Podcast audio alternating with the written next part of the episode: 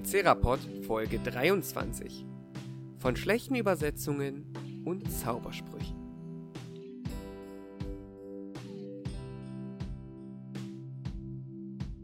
Also, die Aufnahme startet. Ich hoffe, dass alles aufnimmt. Und in diesem Sinne ähm, heiße ich alle Leute, die sich noch an den Tricerapod erinnern können, herzlich willkommen. Ich heiße auch willkommen ähm, den Robin. Oh, nach wie viel? Einem Jahr? Ein bisschen. Und zu unserer ähm, rechten, linken oder welche Seite ihr euch das auch immer vorstellt, weil es ist ja ein Podcast. Ähm, die gute Mirni. Ich habe mir gerade vorgestellt, dass wir das Ganze irgendwie mit so fancy Soundtechnik aufnehmen und habe mich gefragt, auf welchem Kopfhörer man mich dann hört.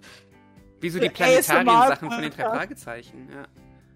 Das machen wir, das machen wir dann einfach. Ähm, wenn dieser Podcast ähm, sich mehr finanziert als ähm, ab und zu mal äh, drei Euro bei Kofi. Aber immerhin haben wir drei Euro. ich wollte gerade sagen, also wir haben, glaube ich, insgesamt sogar schon ein bisschen mehr eingenommen. Also in der Hinsicht ist es schon ähm, deutlich äh, eine deutliche Steigerung. Dafür bin ich auch sehr, sehr dankbar. Dass du uns das bisher auch definitiv mitgeteilt hast. Hey. Äh, äh, also ich, äh, äh, also Mirni ist plötzlich überhaupt nicht mehr zu verstehen. ähm. An dieser Stelle, äh, hallo, das ist Tim, unser freundlicher Gastgeber und apparently Schatzmeister, was wir bisher gar nicht wussten. Nein, also der, der Kofi-Account ist ja für grundsätzlich Tricera Blue und wenn wir mal wirklich was mit diesem Podcast einnehmen, dann seid ihr natürlich auch äh, dran beteiligt und dann machen wir schöne Sachen. Ja, die restlichen äh, 10.000 Euro, ähm, das, darüber reden wir dann, wenn der Podcast vorbei ist, okay. ähm, ihr habt ganz lange nichts von uns gehört. Das hat ähm, verschiedene Gründe. Wir haben meistens einfach keine Zeit gehabt. Ich ab und zu, weil ich habe auf Tricera Blue sehr offensichtlich einige Videos gedroppt. Ähm, aber alleine miteinander reden ist immer so ein bisschen, ähm, das kommt immer komisch in der Gesellschaft, wenn man das macht. Ähm, aber es gibt ja durchaus Podcasts, die das machen. So, das Konzept hier funktioniert nicht so ganz. Ich würde gerne mit euch zusammen auch vielleicht unseren Zuhörern vielleicht unseren neuen Kurs etwas näher bringen, den wir mit dem Podcast vorhaben. Ihr habt ein halbes Jahr nichts von uns gehört, ähm, das muss ich euch nicht sagen, das habt ihr so mitbekommen. Und das liegt auch mitunter daran, dass wir alle auch ein bisschen natürlich terminlich gebunden sind. Andererseits aber auch gemerkt haben, dass ähm, so wie der Podcast bis jetzt funktioniert hat, nicht so ganz aufgeht, wie wir uns das vorgestellt haben. Das liegt auch mitunter daran, dass wir alle unterschiedliche Sachen gucken, ähm, was Folgenbesprechungen schwer macht. Ähm, die letzten Folgenbesprechungen sahen so ein bisschen so aus, dass wir uns vorher immer in der Vorbesprechung hingesetzt haben, die Folgen geguckt haben. Die ähm, Interessen sind teilweise auch ganz anders. Also ich finde es ja ganz cool, dass Toppe zum Beispiel mit mir Power Rangers Folgen guckt, beziehungsweise Daniel, wenn er Zeit hat. Ähm, der jetzt auch zum Podcast-Team gehört. Ich glaube, eine ganze Folge haben wir mit ihm noch gar nicht aufgenommen, aber eine ganze Vorbesprechung. Die Spezialfolge, die Spezialfolge. Ja, die Spezialfolge, genau. Also Daniel ist jetzt auch mit im Team. Kurzer ähm, Einwurf. Ja. Tobbe? Robin, wieso, wieso bin ich bei Tobbe? Ich weiß es nicht. An dieser Stelle, falls er zuhört, Grüße an Tobbe. Der würde bestimmt auch mit dir Power Rangers gucken. Ähm, Robin, es tut mir leid, ich meine Robin. Entschuldigung, ich weiß auch mein Hirn. Ich war zu lang weg, glaube ich, weil du hast ja die letzte Folge mit Clara aufgenommen. Ja, ich glaube. Und das, und das Problem ist, ich weiß nicht, ob das unsere Zuhörer überhaupt wissen, ich habe ein Kaninchen und das heißt Robin. Und ich glaube, Robin ist gerade so konnotiert mit zwei langen Ohren. Äh, und du hast sehr offensichtlich keine zwei langen Ohren bekommen. Ähm. Bist du dir sicher? Okay, wir wissen natürlich, dass wir uns gerade alle sehen bei der Aufnahme, aber. Ja, also für alle Hörer, die jetzt Keine denken, dass es wird, das ist super unterhaltsam, wenn Tim von, von dem tierischen Robin erzählt, ja. während der menschliche Robin im Gespräch ist. Ähm, wo wir jetzt gerade mal dabei sind, ähm, wir sehen, also vielleicht noch mal ganz kurz zum zum strukturellen. Ähm, genau. Wir haben, wir haben alle verschiedene Interessen. Es ist ganz toll, dass äh, Robin mit mir Power Rangers guckt, ähm, dass äh, Mirni da einfach nicht drin ist. Ähm, wissen wir, glaube ich, alle. Ähm, auch wenn wir Tukus gucken, liegen unsere Interessen da ein bisschen anders, weil Tukus ein ganz weites Thema. Und die einen sind mehr drin, die anderen weniger. Und deswegen haben wir uns jetzt ähm, darauf geeinigt, vielleicht Folgenbesprechung ein bisschen hinten ranzustellen. Ähm, ja, hat einfach den Grund, äh, wir können einfach über Themen quatschen, die wir interessant finden. Wir versuchen es auch weiter Tuku ähm, affin so ein bisschen zu belassen. Ähm, aber das Thema wird ein bisschen größer ähm, ja, erstmal zu dem Thema, zu dem Punkt. Habt ihr noch irgendwas zu ergänzen? Nö. Was ich vergessen habe? Nö. Ja, schön wieder da zu sein, sagen wir mal so. Das soll mir vielleicht auch was sagen. Ja, auf jeden, auf jeden Fall. Yay! Das macht auf jeden Fall Fun. Für mich persönlich vielleicht, vielleicht, äh, dass Leute, vielleicht sich jetzt auch fragen, so, äh, das war doch, äh, das war alles viel strukturierter vorher. Ich meine, ich höre diesen Podcast jetzt seit, seit sechs Minuten und es ist, ähm, alles ganz wirr und ganz viele M's und so. Das liegt einfach daran, dass ich das alles vorher rausgeschnitten habe. Ähm, und aktuell ist es so, dass ich schauen werde, dass wir ich werde nicht mehr so viel Zeit in die Bearbeitung des Podcasts stecken. Das heißt, wir machen, versuchen hier, soweit es geht, einen One-Cut zu machen. Ich werde nicht mehr jedes kleine M rausschneiden. Das hat auch den Vorteil, dass ich mir Mühe geben muss, nicht zu viele M's zu machen. Ja, und das machen wir. Ähm, scheiße, schon wieder. Also ich, ich muss mir da irgendwie was dazwischen ausdenken lassen. Ähm, ja. Genau, also ähm, es sind andere Themen, der Podcast ist nicht geschnitten und vielleicht wirkt es dann auch ein bisschen natürlicher. Wir gucken mal, was wir so hinkriegen und wir versuchen den Podcast eigentlich bei einer Stunde zu belassen. So Pi mal Daumen. Also, dass es nicht so ausartet. Also wahrscheinlich wird es wieder eineinhalb Stunde werden oder so. Wir gucken ja. mal. Ähm, der Tricerapod ist zurück. Wir versuchen es wieder regelmäßiger als vielleicht einmal jedes halbe Jahr. Ähm, ja. Und ihr könnt euch jetzt gerne einen M-Counter mit ähm, machen, wenn ihr wollt. Was kriegt, was kriegt der, der, der richtig gezählt hat? Schade, was Schönes. Schade, dass ihr den Gesichtsausdruck nicht sehen könnt gerade. Ehrlich. Schön. Okay. Ja, unser Thema heute ist. Was ist unser Thema? Robin. Wir kümmern uns heute um gute oder auch schlechte Übersetzungen bei Filmen, Serien, mit einem kleinen Ausflug auch rüber Richtung die Gaming-Branche, würde ich sagen. Und natürlich, für was haben wir Kommentare? Zusch äh, Zuschauer, sage ich schon, weil ich schon wie mein Erdkundelehrer. Zuhörer. Ja? Schön eure eigenen Beispiele in die Kommentare schreiben. Sehr schön. Mhm. Mirni, was hast du denn für ähm, tolle Übersetzungen im Repertoire, die du so im Laufe äh. deiner Zeit an Medienkonsum erlebt hast? Äh, willst du gute oder schlechte Beispiele hören? Ähm, ich dachte, wir fangen mit den schlechten Sachen an. Oh boy, äh, wie, wie lange habt ihr noch mal Zeit? Wie lange wollten wir das machen? Also wir haben eine ähm. Stunde allein für mir nicht Beispiele geplant. Sehr schön, also Solo-Podcast heute. ähm, nee, also ohne jetzt irgendwie ähm, unnötige Tiraden zu schieben über was, was ich schon ewig nicht mehr irgendwie angefasst habe. Generell äh, bei Videospielen habe ich einige schlechte Übersetzungen aus dem Englischen gefunden. Ähm, typische Perlen sind halt so so einfache Sachen, die einfach passieren können, so Rechtschreibfehler und so, die hat man auch in guten Übersetzungen ja teilweise. Kommasetzung auch. Immer sehr schön. Ähm, aber schlimm wird's halt, wenn die Sätze irgendwann keinen Sinn mehr ergeben. Gibt zwei Spielereien, bei denen mir das oft untergekommen ist. Und ja, ich bin halt nicht so der Seriengucker, ich bin die Zockertante da. Deswegen komme ich da direkt drauf. Also eine, wo es mir persönlich immer sehr wehgetan hat, ist halt die Project Zero-Reihe. Ist vielleicht thematisch ganz spannend, weil zu dem Zeitpunkt, wo wir das aufnehmen, ist es noch sechs Tage bis zum Release von Project Zero 5 Maiden of Blackwater für alle Konsolen. Ziemlich nice. Das ist übrigens, glaube ich, der am besten übersetzte Teil der Serie, minus dem vierten Teil, der gar nicht erst übersetzt wurde, außer von Fans, die teilweise sogar besser übersetzt haben als die Originalspiele, zumindest für die europäischen Versionen.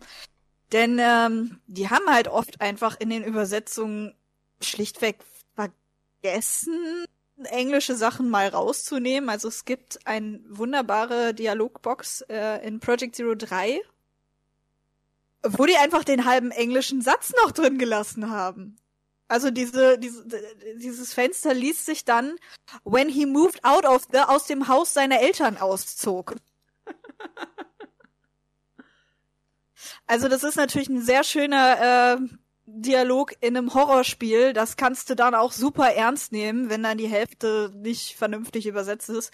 Ähm, ich meine, es ist die ganze Information drin im Satz, aber so oft brauchten wir sie jetzt tatsächlich nicht. Und das andere notorische Beispiel, wo es halt einfach nur wirklich fast schon wieder traurig ist, weil es so krass ist, sind halt zumindest die alten, ich kann nicht mehr von den aktuellen Sachen reden, aber die Yu-Gi-Oh! Videospiele zur Serie. Ähm, das fing schon bei Gameboy-Titeln an. Also ich erinnere mich an Gameboy Advance. Ich glaube, die Heiligen Karten war es gewesen. Da war dann äh, bei uns heißt er ja schon aus dem Englischen Slifer, der Himmelsdrache. Im Spiel hieß er dann wirklich mit S-C-H-E-I Schleifer. äh, war nicht so hübsch.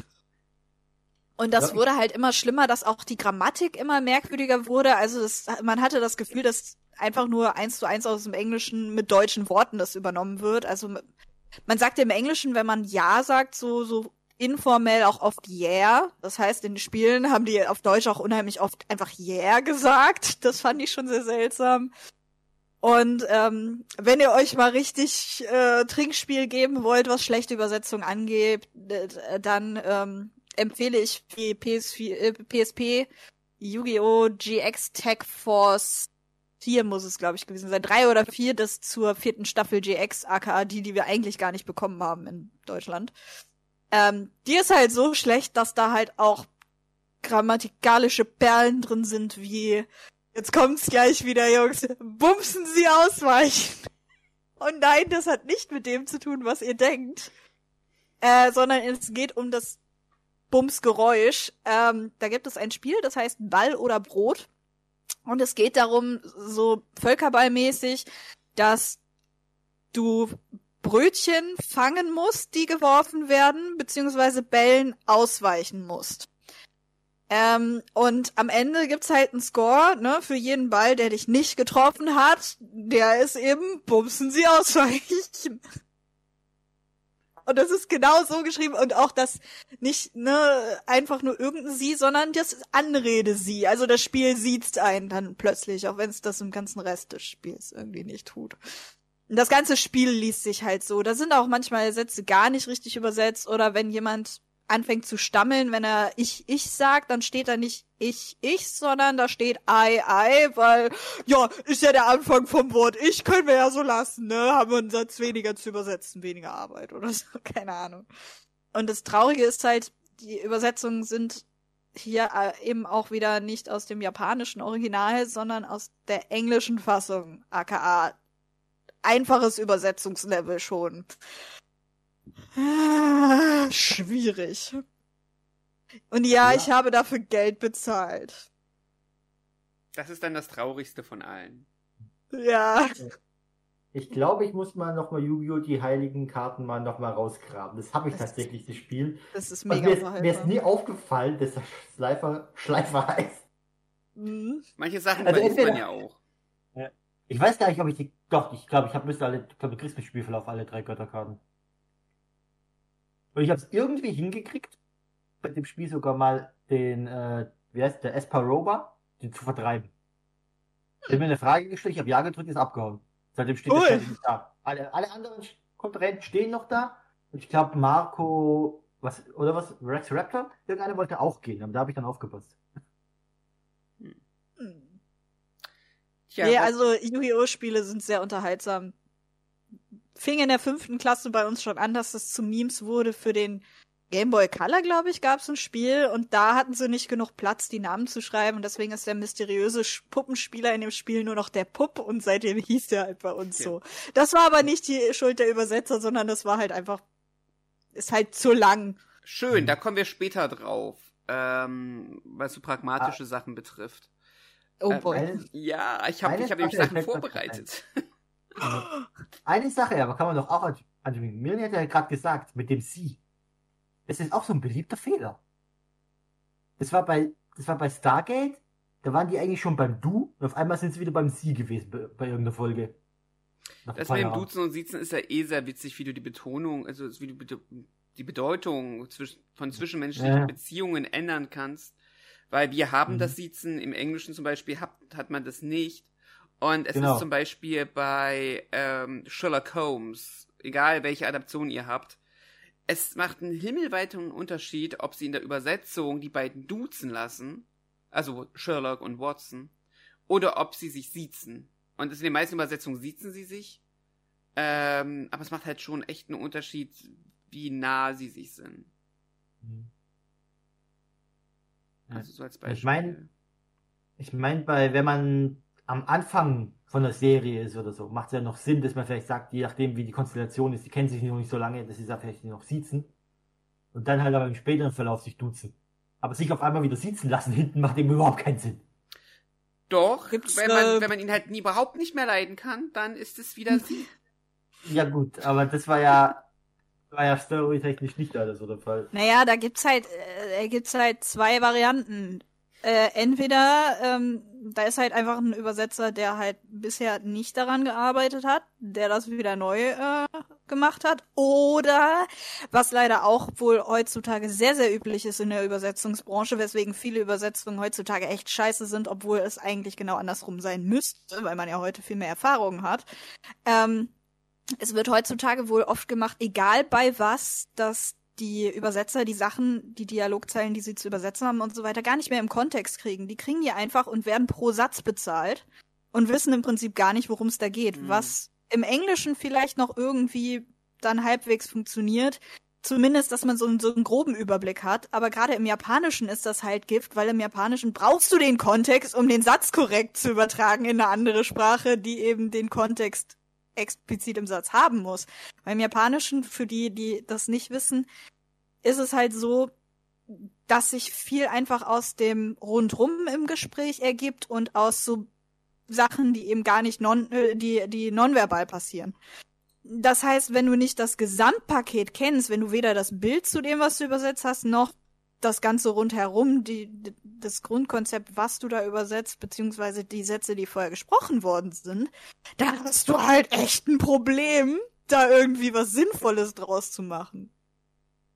Ich glaube, bei Koreanisch und Chinesisch müsste es ähnliche Probleme geben. Das ist, glaube ich, alles relativ kontextbasiert. Aber bei Japanisch bin ich ziemlich sicher, weil äh, ich war in der Situation schon mal hobbymäßig was zu übersetzen oder auch für meine für mein Studium und ich habe da schon ein paar Mal gesessen, so, wovon redet dieser Mensch gerade? und ich habe den ganzen Text vorher gelesen und wusste nicht, über wen er redet. Also. Hm, das sind wir eigentlich schon mal ganz interessanterweise beim Japanischen. Ähm, kennt ihr die Diskussion oder habt ihr das mitbekommen vom Disku... Nochmal, Deutsch ist aus? Ähm, die Diskussion um das literarische Quartett, das passt sehr gut ähm, mit der Murakami-Übersetzung. Ja. Ich habe die Geschichte in letzter Zeit so oft irgendwelchen Leuten erzählt, einer japanischen Freundin. Ich liebe die Story, die ist großartig. Kriegst du, kriegst du die ähm, Story hin? Wenn nicht, kann ich es. Ähm, du kannst das gerne machen, falls du gerade mehr Infos hast, weil ich krieg die Namen von den Leuten alle nicht mehr zusammen. Also. Masterreich Ranitzky war, glaub dabei. Genau, es, also es geht um, ja. um Ranitzky. Ähm, also, vielleicht folgendes. Und zwar haben, es, es geht um den Roman von Murakami, der auf Japanisch Kokyo ni, ni Minami Tayo no Nishi heißt. Ähm, und es gab die erste Übersetzung von diesem Roman unter ähm, gefährliche Geliebte. Ähm, oder? Das heißt, glaube ich, ja, nee, doch, gefährlich Geliebte. Geliebte hieß es, ne? Mhm. Und ähm, dieses, diese Übersetzung, die ähm, wurde im literarischen Quartett ähm, diskutiert. Da kam es zu einer Diskussion von zwei Kritikern. Das eine ist äh, Marcel Reich-Ranitzky und Sigrid Löffler. Ähm, Ranitzky fand den Roman richtig toll. Da gibt's auch, wenn ihr auf YouTube guckt, gibt's äh, diese Diskussion auf YouTube zu finden. Gönnt, Leute, gönnt, gönnt euch. Es ist richtig unterhaltsam. Ähm, Ranitzky fand den Roman richtig toll, äh, fand ihn als Literatur kunstwürdig, wohingegen Löffler meint, das sei halt nichts anderes als billige Pornografie. So. Literarisches Fastfood hat sie es, glaube ich, so Genau, genannt. ja, genau, ja, literarisches Fastfood. So. Großartig. Ähm, so, und jetzt ist Folgendes passiert. Das Ganze ist so weit eskaliert, dass Löffler das literarische Quartett verlassen hat. Ihr müsst euch vorstellen, da sitzen Leute, diskutieren über Literatur und auch sehr emotional. Und dann artet das aber so aus, dass ähm, ein, ein, einer vom literarischen Quartett einfach aussteigt. So, ja, jetzt ist folgendes, dass die Übersetzung von Gefährliche Geliebte ähm, von ähm, Giovanni und Ditte Bandini gemacht wurde. Allerdings nicht aus dem Japanischen, sondern Merni, weißt du wo? Aus welchem sie es übersetzt haben? Ich überlege gerade, aber ich meine, sie haben doch die amerikanischen Fassungen genommen. Genau, also die englische auf jeden Fall. Ja, ne? Ich weiß jetzt nicht, ob es explizit ja. die, ähm, die amerikanische ist. Ja, ich meine, es war aus den US-Fassungen konkret, dass okay. sie es übernommen haben. Ja, ist praktisch eine Zweitübersetzung. Warum das problematisch ist, ähm, versuche ich jetzt gleich ein bisschen zu, äh, zu erklären. Es wurde nicht vom Japanischen ins Deutsche, sondern vom Japanischen ins Englische und dann ins Deutsche übertragen. So, ähm, drei Jahre später erscheint mysteriöserweise eine Erstübersetzung, ähm, wo der Verlag dann das Buch noch einmal direkt aus dem Japanischen von Ursula Gräfe übersetzt hat. Ähm, das dürfte dann nämlich auch unter einem anderen Titel sein, nämlich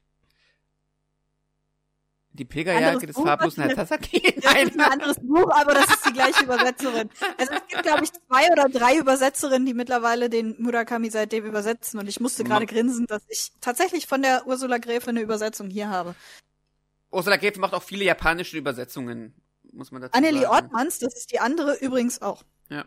Gefährliche Geliebte ist die erste, also ist die, ist die erste Übersetzung, die aus dem Englischen kam. 2000 und ähm, 2003, wieso drei Jahre? 2013? 2000, irgendwas stimmt da nicht bei meinen Daten hier. Ähm, auf jeden Fall wahrscheinlich 2003 statt 2013?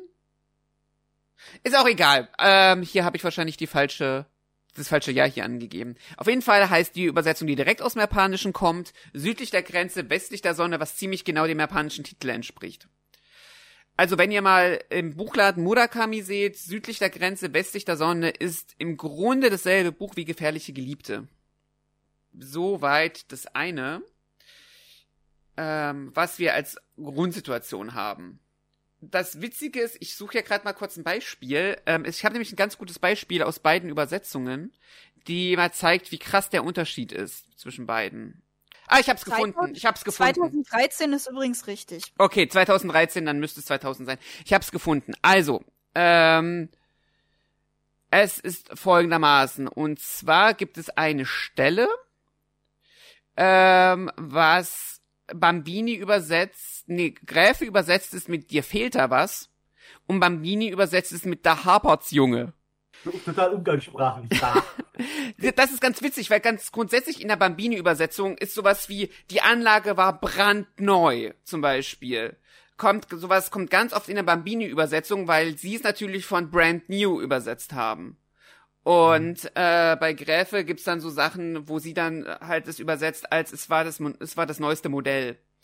Und was ich dazu sagen muss, einfach so zum einfach ganz kurz, beide Übersetzungen haben durchaus ihre Vor- und ihre Nachteile. Das Ding, was ich hier aber ganz kurz aufzeigen möchte, ist, dass, wir in der Übersetzung einfach mehrere Probleme haben, wenn wir über verschiedene Sprachen gehen. Ihr kennt das als dieses Translation-Ding bei Google Translate, wo ihr anfangt, irgendwie einen Satz ähm, in die eine Sprache zu übersetzen, dann haut ihr es durch fünf Sprachen und plötzlich kommt was ganz anderes dabei raus. Das ist nicht nur ein Problem, was KIs haben. Das sind auch Probleme, die Übersetzer als menschliche Personen haben. Ja, gru grundsätzlich sind beide Übersetzungen unter verschiedenen Gesichtspunkten richtig. Die Gräfe-Übersetzung ist nicht zwangsläufig die richtigere. Muss ich auch kurz da dazu sagen.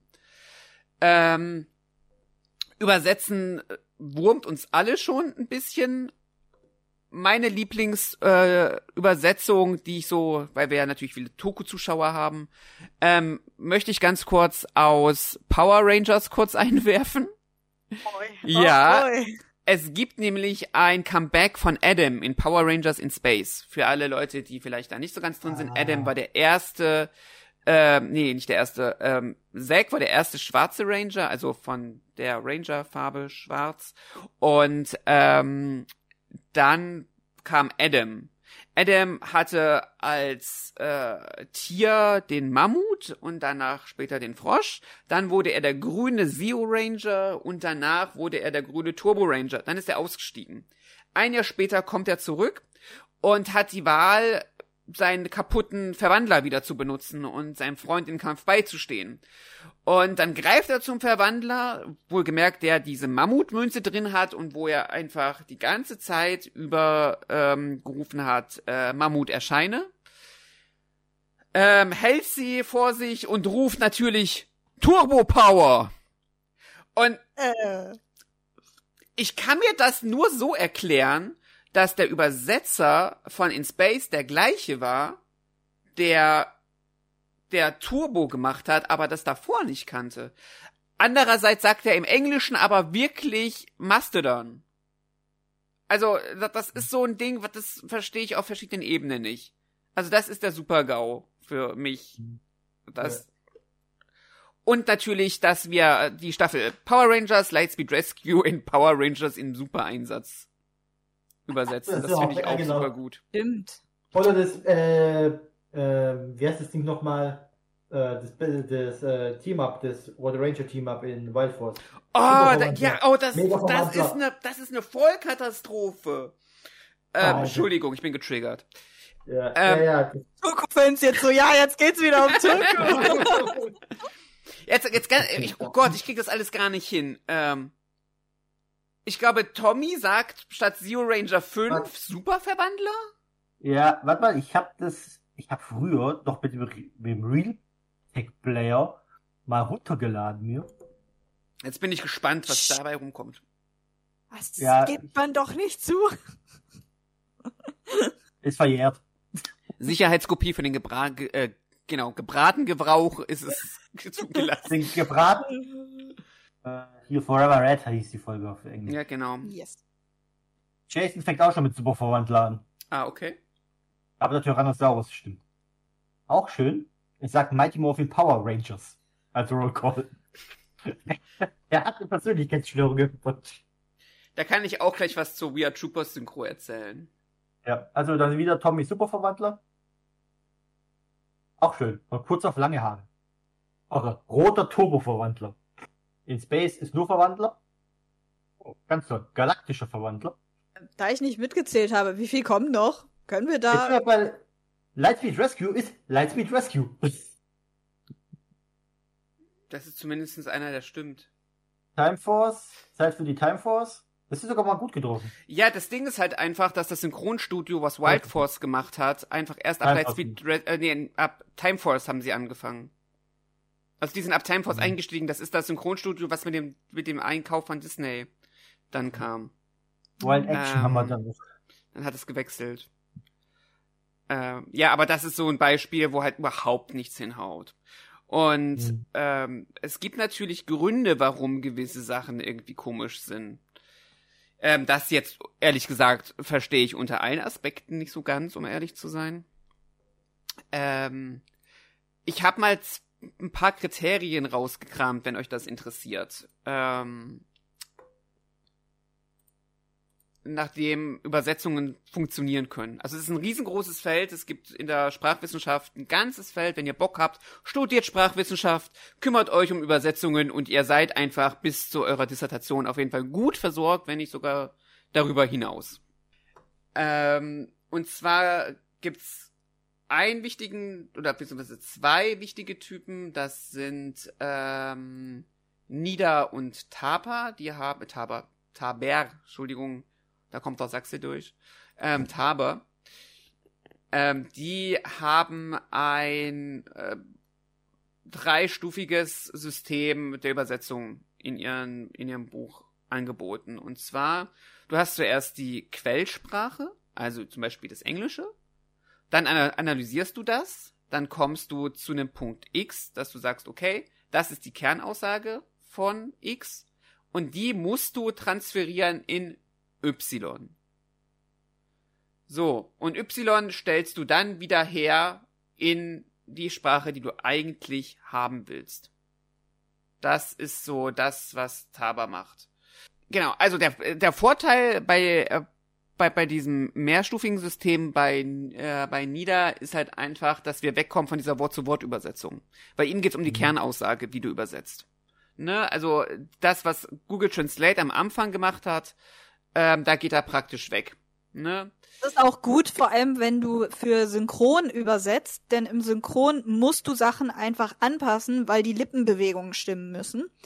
Ähm, nur ist es natürlich wichtig, dass die Übersetzer das dann eben auch beibehalten, ja. was sie dann einmal übersetzt haben. Was halt mit den Lippenbewegungen dann wieder im Kontext schwierig werden kann, aber ist einfacher, als wenn du versuchst, das so nah wie möglich zu machen weil du dann manchmal einfach Sätze hast, die zu lang oder zu kurz sind für das, was der Zuschauer dann zu dem Ton sieht. Da gab's letztens ja. ähm, zur, zur Serie Squid Game eine ganz interessante äh, Geschichte auf Twitter, die da abgegangen ist. Und zwar ähm, haben sich Leute beschwert, dass die ja im Moment sehr, sehr, sehr beliebte äh, koreanische Netflix-Serie Squid Game so schlecht übersetzt sei. Und es wurden Screenshots gezeigt und äh, es begann schon ein Shitstorm, bevor sich dann jemand eingeklinkt hat, der wohl auch Koreanisch spricht und meinte, ja, aber Moment, das ist ja gar nicht, das sind ja gar nicht die eigentlichen Untertitel, die koreanischen, äh, die, die englischen für mhm. die koreanische Audio, sondern was ihr da gerade gezeigt habt, das sind die Closed Captions, also das Englisch für Hörgeschädigte, für die englische Synchro. Weswegen die natürlich mit der Synchro übereinstimmen, aber dann eben an manchen Stellen mit der japanischen Originalspur nicht zusammenpassten und wesentlich gequetschter waren. Äh, denn aus irgendeinem Grund hat Netflix, wenn man eine ausländische Serie guckt und den O-Ton einstellt, dann als Untertitel nicht automatisch die Übersetzung dieser Untertitel eingestellt, sondern immer noch die Closed Caption für die entsprechende Synchrofassung. Das heißt, die Person wollte eigentlich Omu gucken, hat aber stattdessen OMCC geguckt, sozusagen. Und dadurch kam natürlich vieles nicht rüber, wie es in der Synchro eigentlich gesagt wurde. Also die Person ist, glaube ich, Halbkoreanerin oder Koreaner oder sowas gewesen. Also irgendwie konnte schon ein bisschen die Sprache und deswegen ist das überhaupt aufgefallen, weswegen der Ursprungstweet entstanden ist. Und dann hat jemand anders das wieder debunked. Denn eigentlich ist wohl die Übersetzung von Squid Game, zumindest die englische, relativ gut, wenn man sie denn wirklich einblendet ins Bild und eben nicht die Closed Captions. Ist ein gutes Beispiel tatsächlich für das, was dann passieren kann. Ähm, anderes Ding, also wir können jetzt, wir können da jetzt noch tiefer reingehen, aber ich glaube, wichtig ist halt einfach meines Erachtens nach, dass bei Nida und Taba haben wir den, das Ding von, du machst einen Transfer über die Kernaussage. Wenn ich es richtig im Kopf habe, aber da bin ich mir ziemlich unsicher, hatte Nida und Taba haben sich äh, sehr viel an der Bibel abgearbeitet. Ähm, aber da würde ich jetzt meine Hand ins Feuer legen. Jetzt haben wir natürlich diese ganzen äh, Problematiken, die Mirni auch angesprochen hat. Ähm, da hat sich äh, Werner Koller drum gekümmert. Werner Koller kam aus ähm, ich glaube aus der Schweiz. Ja, genau, ja, in Zürich geboren, 42. Ähm, und der gute Herr hat auch eine Übersetzungstheorie gemacht und er ähm, gliedert das Ganze nach verschiedenen Ty äh, Typologien, wie du eine Übersetzung angehen kannst. Das eine ist, ähm, du hast zuerst den außersprachlichen Sachverhalt. Vor den Augen. Das nennt sich dann denotafische Äquivalenz. Das bedeutet, die hat er dann wieder untergliedert. Es gibt zum Beispiel eine 1 zu 1 Entsprechung in Sprache. Zum Beispiel, wenn wir von, von Auto reden, dann heißt es halt auf Englisch heißt es car, im Japanischen heißt es kuruma. Also das ist eine ziemliche 1 zu 1 Entsprechung. Obwohl bei kuruma könnte man auch noch, äh, ist vielleicht nicht so ein gutes Beispiel, aber car und Auto funktioniert ganz gut. Ähm, dann gibt's eine eins zu viele Entsprechungen, wenn wir jetzt einfach so, ähm, ja, bei Kuruma zum Beispiel. Das kann ja sowohl Rad heißen als auch Auto.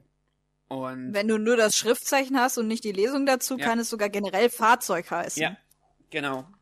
Also das zum Beispiel. Dann gibt's äh, eine, eine viele zu eins Entsprechung, wenn du zum Beispiel hast im Englischen Control, Control Unit, Regulator. Das heißt alles eigentlich auf Deutsch Regler. Zum Beispiel.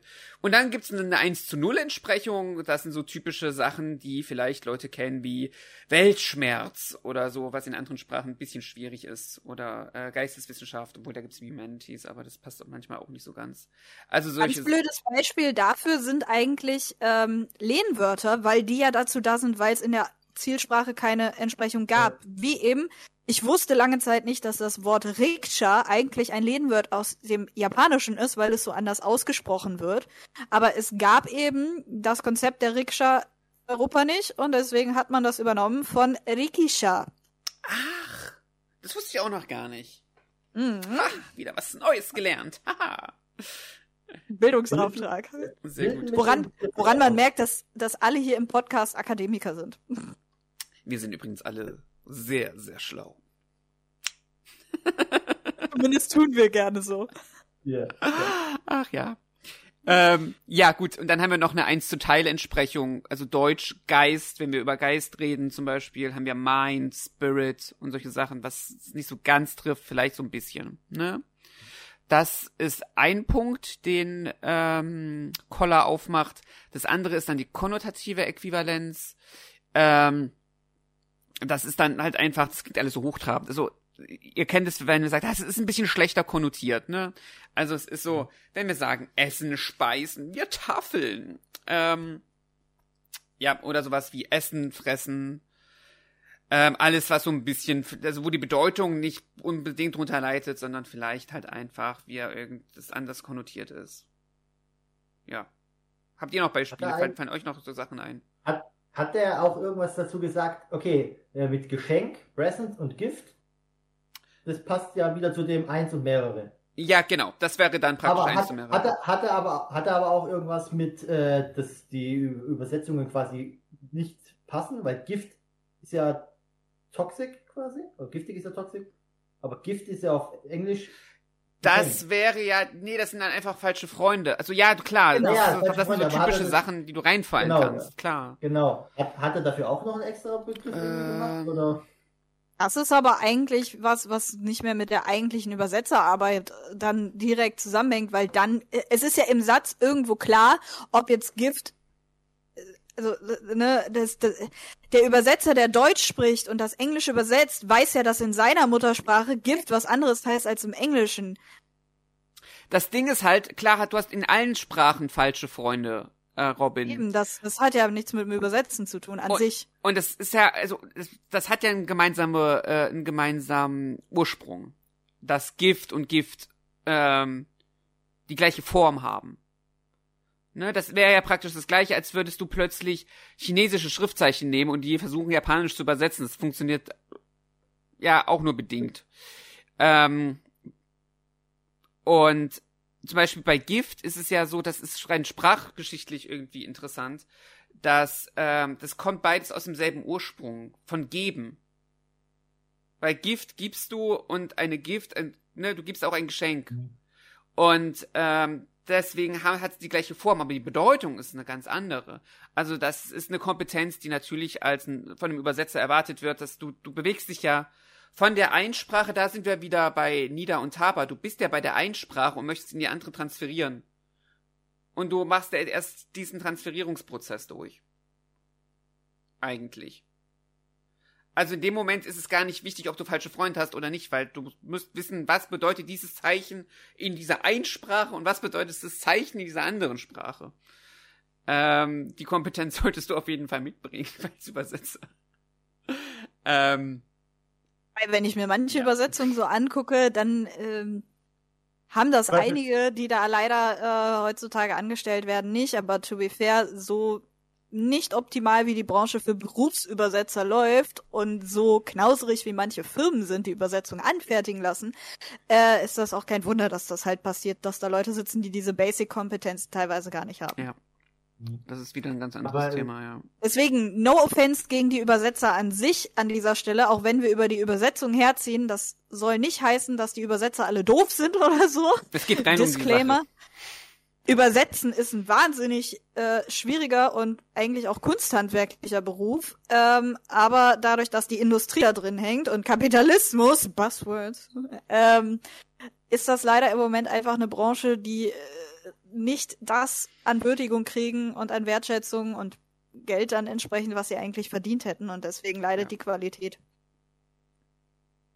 Robin, du wolltest doch was sagen ist noch was anderes noch eingefallen, wo, du, wo wir das vorhin hatten, auch mit den verschiedenen Übersetzungen. Ich weiß nicht, ob, äh, ob wer das mitbekommen hat, aber für Herr der Ringe gab es jetzt auch wieder eine neue Übersetzung. Ja? Ja, ja. Und äh, deswegen habe ich mich dann entschieden, ich versuche da mal in englische Ausgaben zu kommen. Weil ich nicht sicher bin, welche ich bekomme, wenn ich bei Amazon bestelle oder so. Und da war auch so, da, man weiß ja, Sam und Frodo ist ja beste Freunde und Sam ist ja irgendwie der Gärtner. Hm. Und der ist und auf Sam in der neuen Übersetzung Frodo Chefe. Okay. Warum auch immer. Warum das ist immer. sehr casual, wenn man bedenkt, dass sie zwar im Film etwa gleich alt dargestellt wurden, im Buch aber, soweit ich mich recht entsinne, Frodo weitaus älter ist. Ist schon eine Weile her, dass ich es gelesen ja, also so sozialer Status und so scheint da dann auch mittlerweile nicht mehr Thema zu sein. Mhm. Übrigens auch daran auch wieder ein interessantes Beispiel, wie sich so eine Konnotation daran verändern kann, was der Übersetzer für Worte aussucht. Ja, genau. Das ist es ja im Grunde. Das ist genau so eine konnotative Äquivalenz.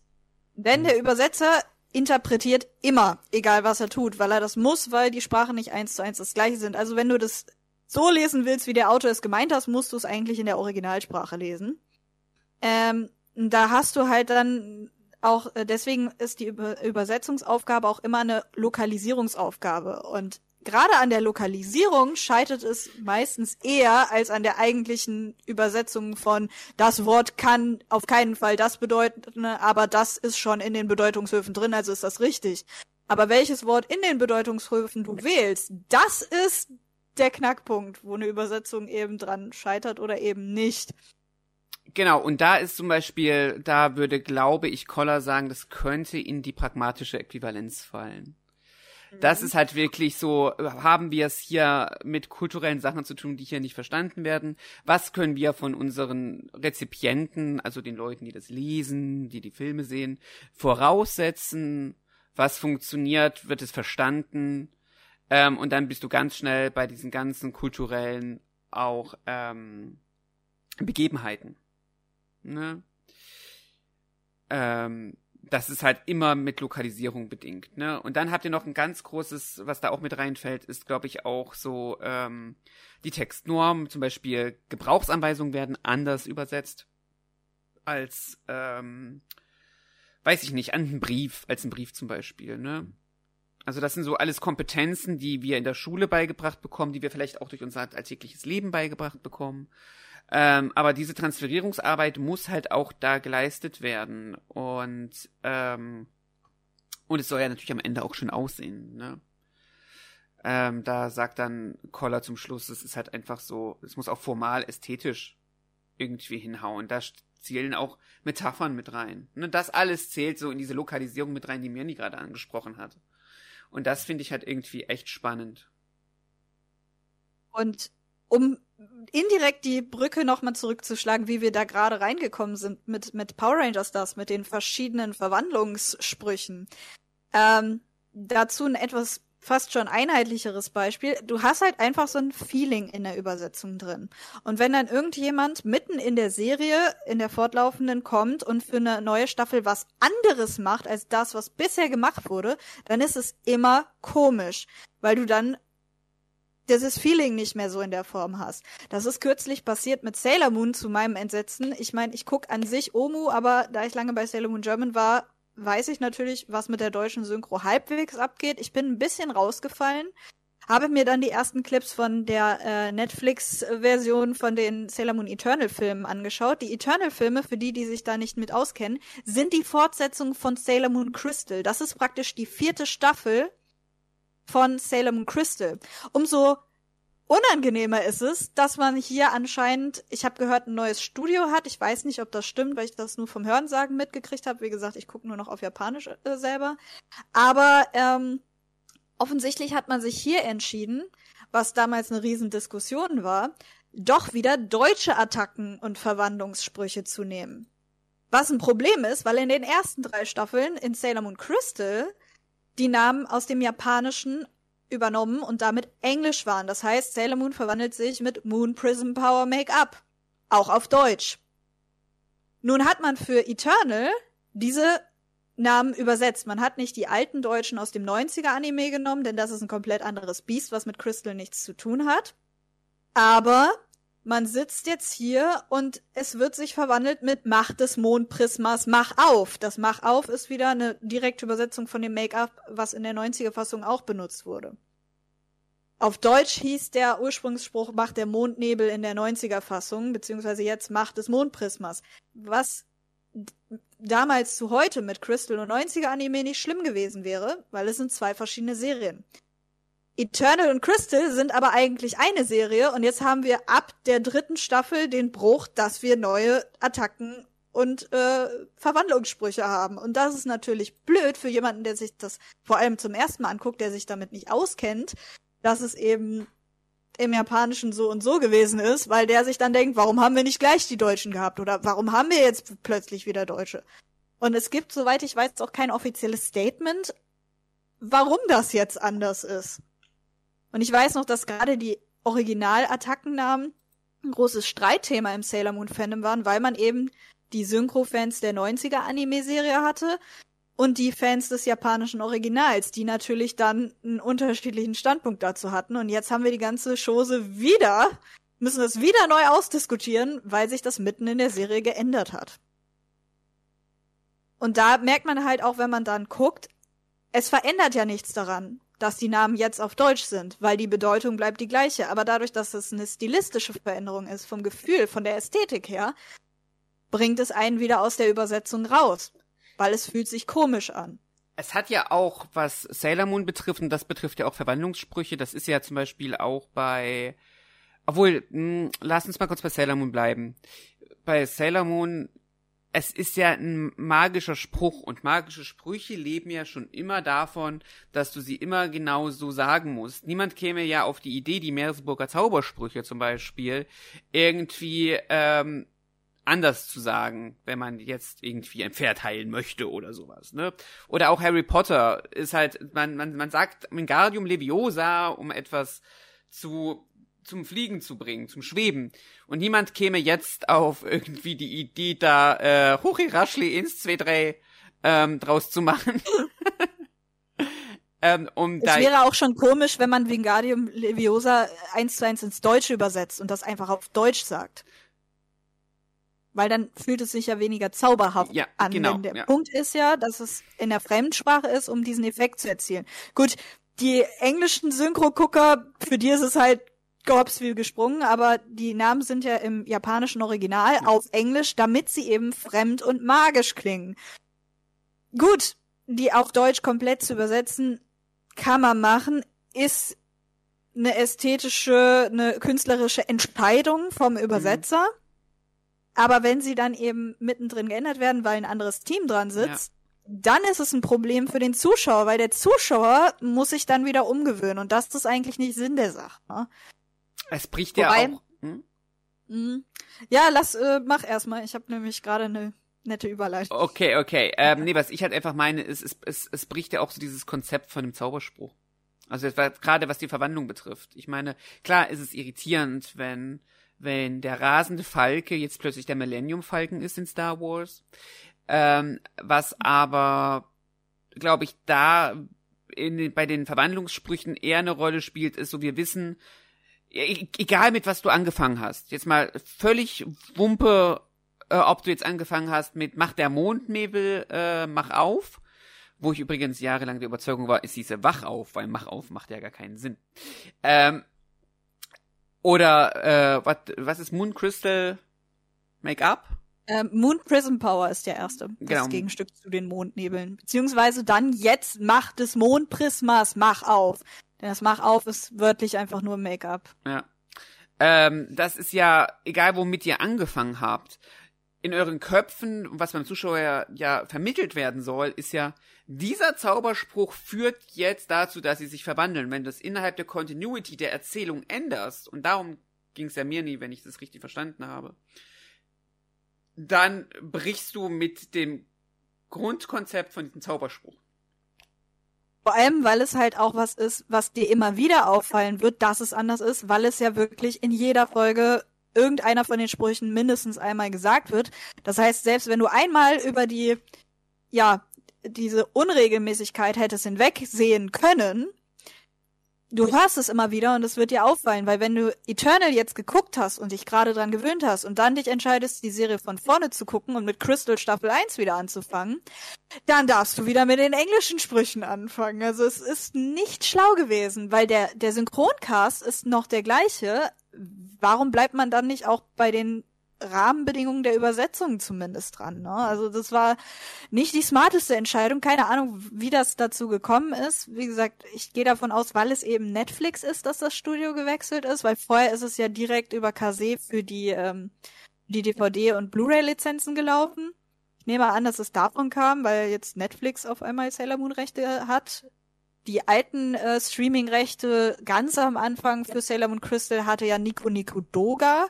Dann ist das, glaube ich, zu Tokyo MX zum Fernsehsender gegangen und dann jetzt zu Netflix. Also Sailor Moon Crystal ist sowieso schon nicht sehr konsistent gewesen, auch schon mit dem Zeichenstil nicht. Aber das mit der Übersetzung ist jetzt halt noch mal wieder was, was die Serie für den deutschen Fan echt anstrengend macht, wenn man ihr folgt. Klar.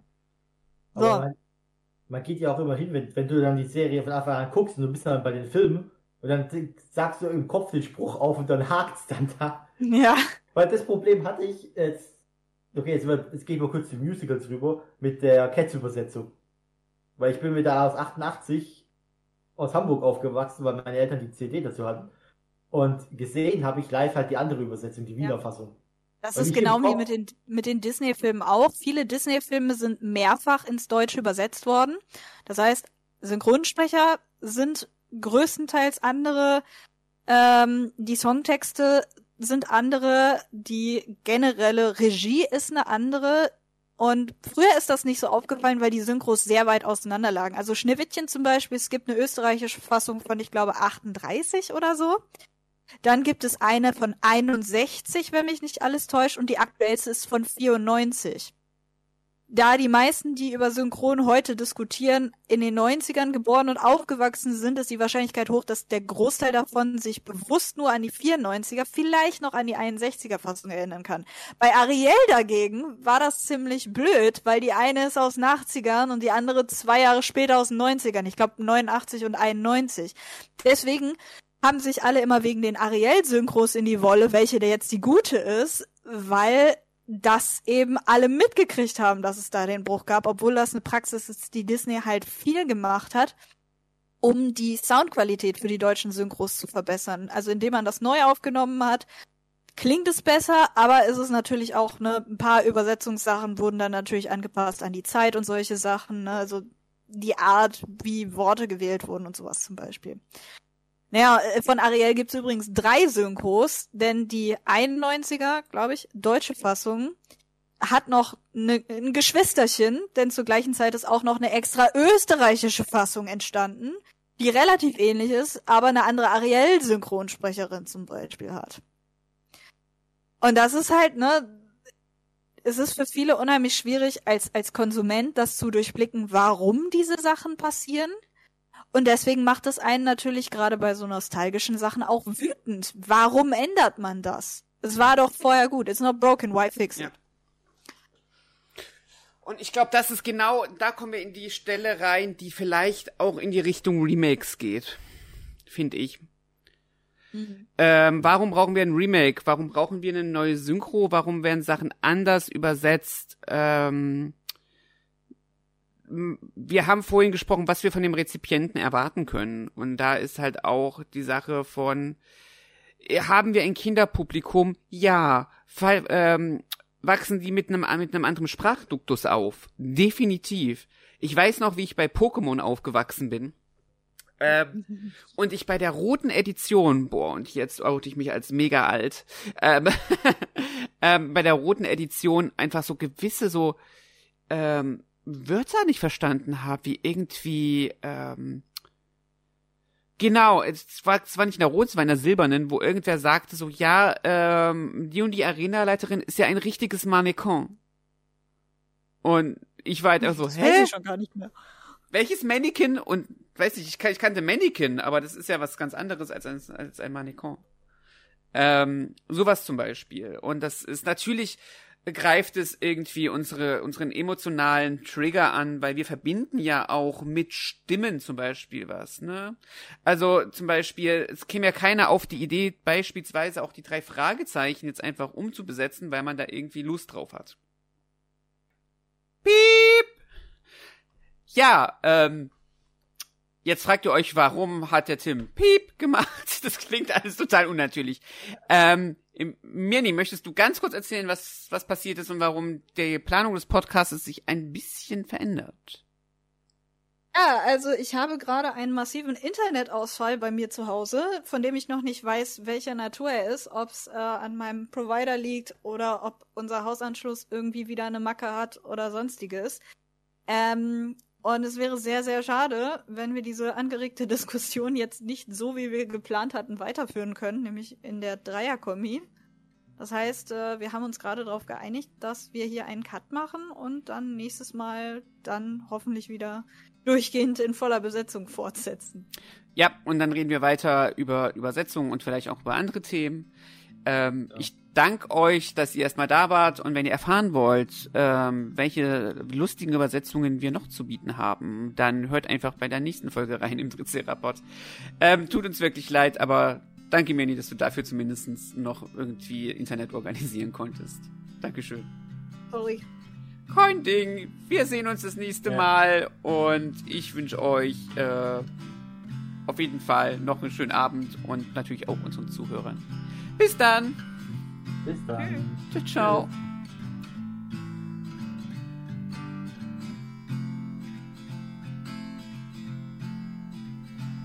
Das war der Tricerapod. Wenn euch die Folge gefallen hat, könnt ihr gerne eine Bewertung hinterlassen oder sie mit euren Freunden teilen. Ihr findet uns auf iTunes, Spotify, Amazon Music und überall, wo es Podcasts gibt. Das Tricerapod-Team dankt Clara für die Illustration. Der Tricerapod ist ein inoffizielles Fanprojekt.